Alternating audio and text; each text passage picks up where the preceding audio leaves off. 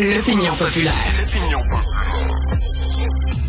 Jean-Sébastien Bélanger, il est enseignant au département de philosophie du cégep Sorel-Tracy.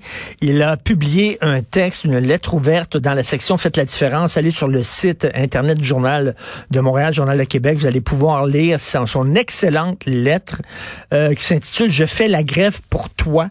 Et il explique aux lecteurs, euh, aux lectrices, euh, pourquoi il fait la grève. À la toute fin de son texte, je vais vous citer un, un passage, là, à mes étudiants qui devraient être en classe et qui malheureusement n'auront pas cours, à cette grand-mère que je connais pas et qui prend soin de ses petits-enfants pendant que les parents sont partis travailler, je veux m'excuser. Mais j'aimerais aussi souligner que les sacrifices que chacun est appelé à faire dans la présente situation ont une visée noble qui nous dépasse et nous rassemble. Il est avec nous.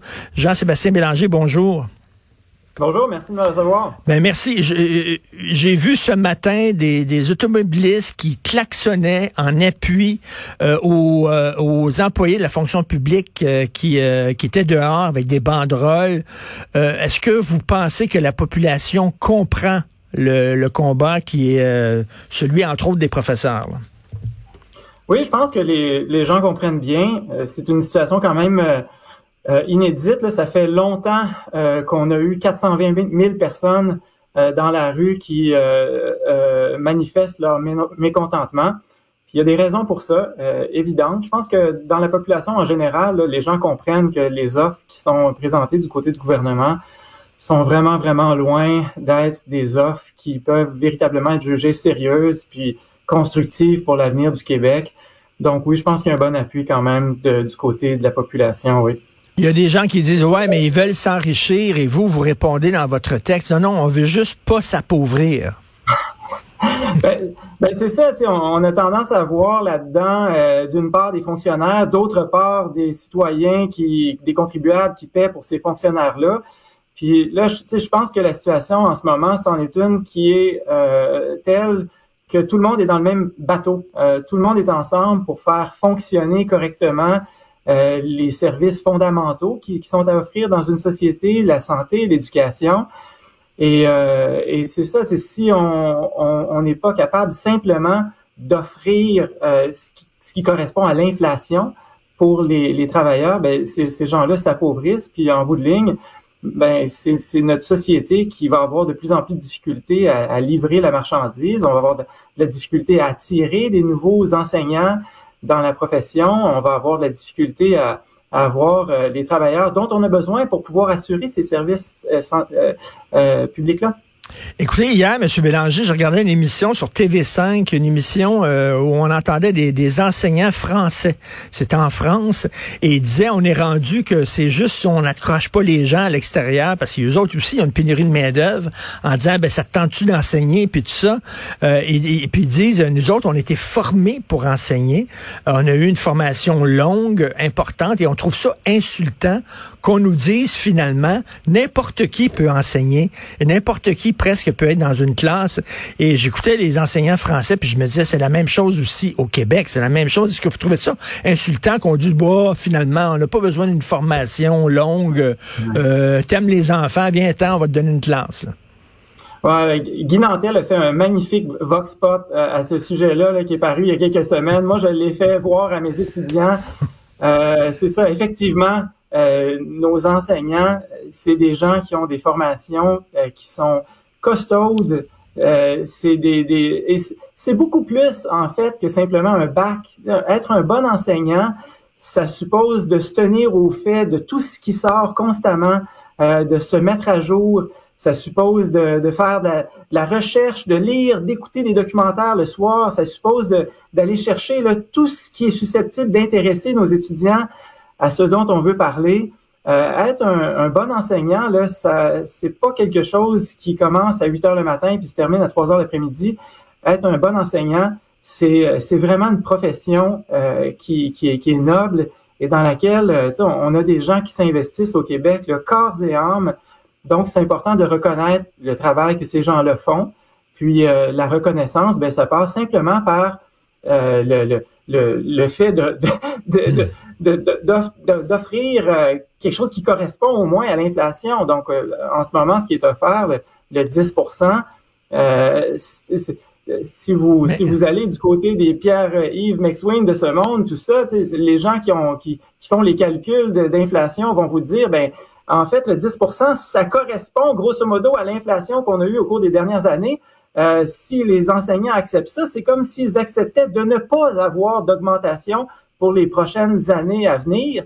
Et, on sait qu'il va y avoir une inflation. Donc, on est juste dans une logique où on dit, ben, euh, offrons aux enseignants puis aux, travailleuses et aux travailleurs en général quelque chose qui va leur permettre de, bien subvenir à leurs besoins. Moi, j'ai des jeunes collègues euh, qui, s'achètent des, des, maisons à l'heure actuelle, qui arrivent dans la profession c'est très difficile là. C'est euh, quand on s'achète un bungalow à 400-500 000 pièces avec les taux d'intérêt qu'on connaît. Euh, puis qu'on les, gens parfois ils ont des visions un peu caricaturales aussi de la profession enseignante où ils vont dire bon ben c'est des gens qui sont euh, extraordinairement bien payés avec des conditions X Y Z. La réalité c'est que en tout cas dans un cégep comme le mien il y a beaucoup de précarité. puis il y a 17 échelons salariaux avant d'atteindre des salaires qui sont disons plus intéressants. Euh, tout ça, ça commence à autour de 50 000 dollars avec de la précarité. Euh, deux jeunes enseignants là, qui commencent ici, euh, puis qui ont, euh, qui ont une maison à, à, à payer, là, c'est c'est tout qu'un c'est tout qu'un défi là.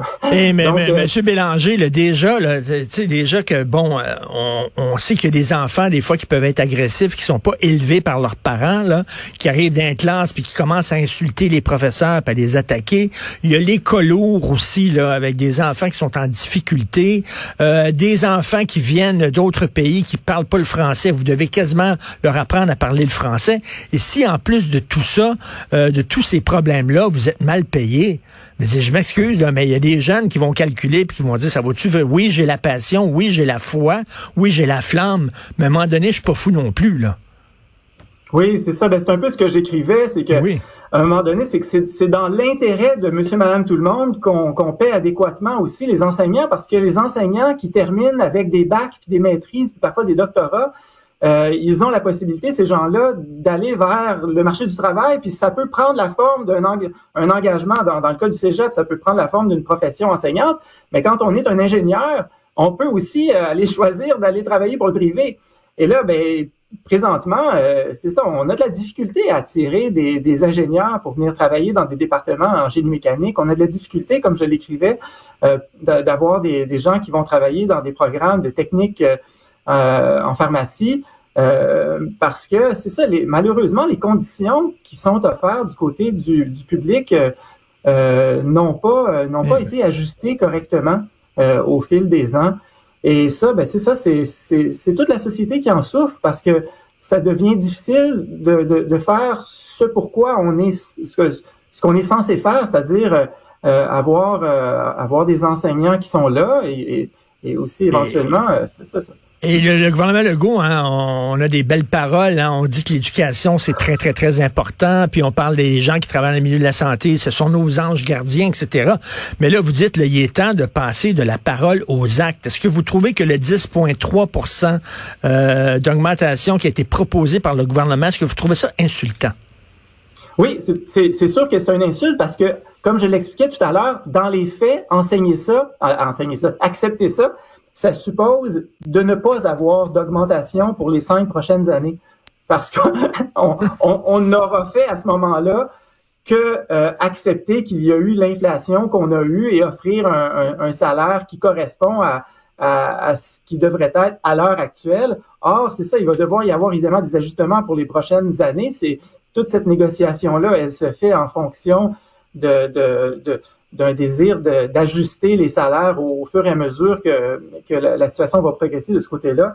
Donc, euh, euh je, je pense que si les, euh, ce qui pourrait se mm. faire, je pense que beaucoup, beaucoup d'enseignants accepteraient aujourd'hui, ça serait de dire, allons vers euh, un 10% qui correspond effectivement, grosso modo, à, à l'inflation qu'on a eue au cours des dernières années, et on vous offrira à chaque année une bonification de votre salaire qui, qui, qui correspondra à, l'inflation telle qu'on l'a vécu en société, de façon à ce que euh, tout le monde maintienne son pouvoir d'achat, puis qu'on puisse continuer à, faire notre travail. Mais ça, évidemment, euh, ça nous amènerait, euh, ça nous amènerait très très très loin des offres qui sont en ce moment sur la table.